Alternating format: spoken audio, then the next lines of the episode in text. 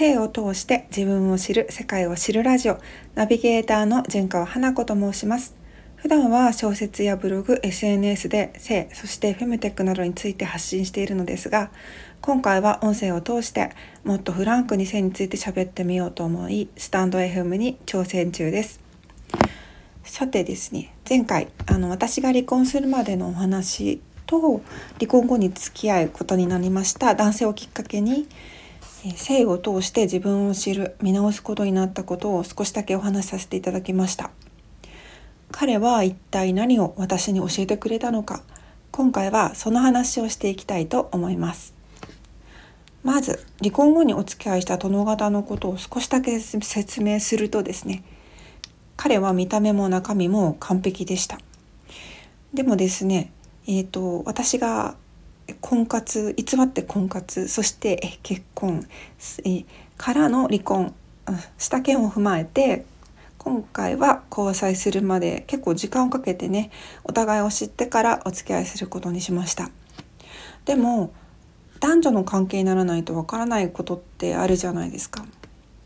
まあ、私にももちろんあったと思うんですけど彼にも欠点が一つだけありました。それはですねな夜の営みができなかったんです。今ね貯めて「ねえ」って言っちゃった。うん。はいすいません、えー、で私はねあの離婚したばかりで自信が相当なかったんですよ。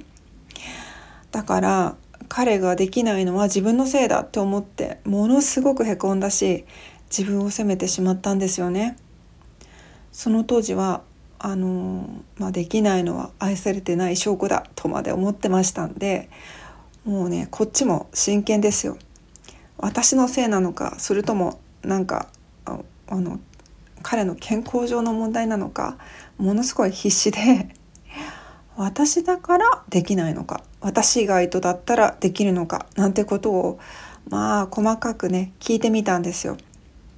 そしたらこういうことは初めてあのらしいんですけど以前お付き合いされていたのは4年前らしくてあのまあねそんなこと聞いたとしても、まあ、結局私とはできないっていうことはまあ分かりました。ではではまあ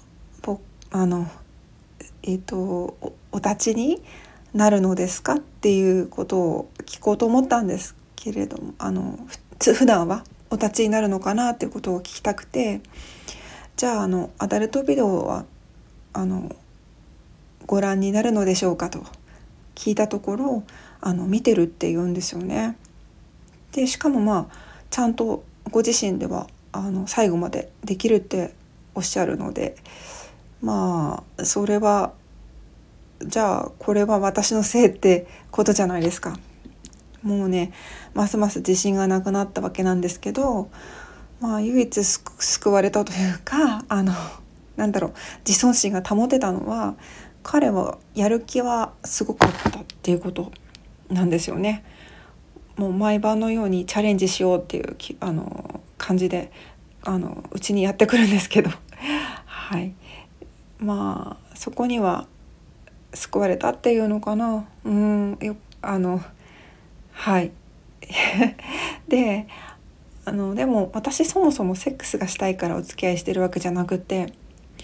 彼のことを男性として人としてもあの尊敬できたしあの好きだからお付き合いしようって思ったんですけど急に男女の関係になった途端にね彼も私もセックスしなきゃってなっちゃったんですよね。セックスの定義って人それぞれなんで一概には言えないと思うんですよ。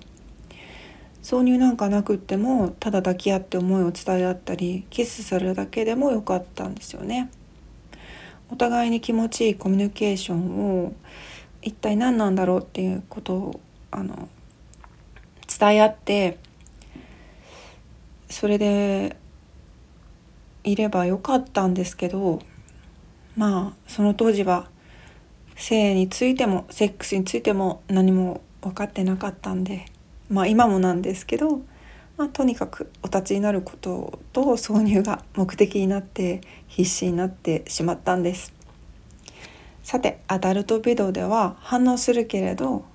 私とでは無理らしいということが判明したわけですが彼と私の挑戦はまだまだ続きます。でですねまあ私あの事の最中ですね気にかかっていたことがあるんですよ。まあ、それはそのお立ちになるならないとか以前の問題でそれについてあの次回お話ししていこうと思います。またこちらのお話をもとに「Feeling Good Ever お相手はポルノ依存症」という小説が絶賛 Amazon の電子書籍 Kindle にて発売中です。他にも「性性性」という性にまつわる出来事をノートの記事で週1本とかまあ2本ぐらいかなあの自分のペースで書いてます。